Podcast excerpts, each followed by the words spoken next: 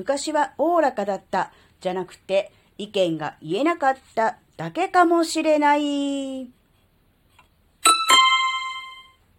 あずききなこがなんか喋るってよ。この番組は子供の頃から周りとの違いに違和感を持っていたあずきなが自分の生きづらさを解消するために日々考えていることをシェアする番組です。こんにちは、あずきなです。まあ、昭和あるあると言ってもいいんでしょうね。昔のね、特にテレビ番組、バラエティはね、過激だったなとかね、こんなこともやってたんだよ、みたいなね、うん、ことをね、えー話したりね、えーあるいはそういう話を聞いたりとかすることあると思うんですけど、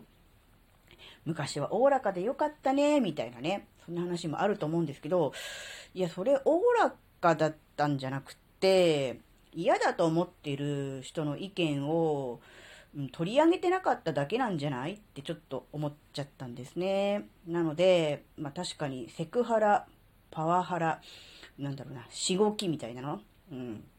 まあ昭和のね、時代を生きた人間からすると、まあ、そういうのをね、えー経ての、えー今なので、ね、あの、今現在のこのコンプライアンス、コンプライアンスって言ってる世の中に対してね、ちょっと物足りない感じをね、持ってる人もいるかもしれないですが、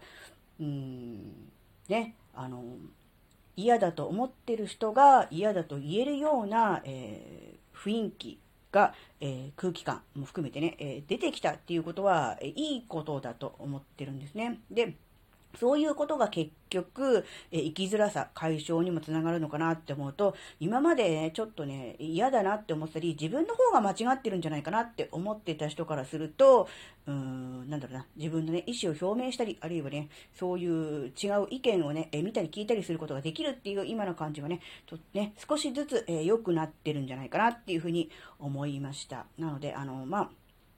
うーん、なんだろうな、あるあるとしてね、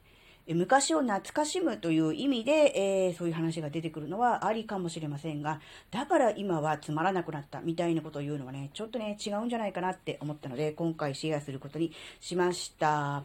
はい。今回のお話があなたの生きづらさ解消のヒントになればとっても嬉しいです。ここまでお聞きくださりありがとうございました。それではまた次回お会いしましょう。バイバーイ。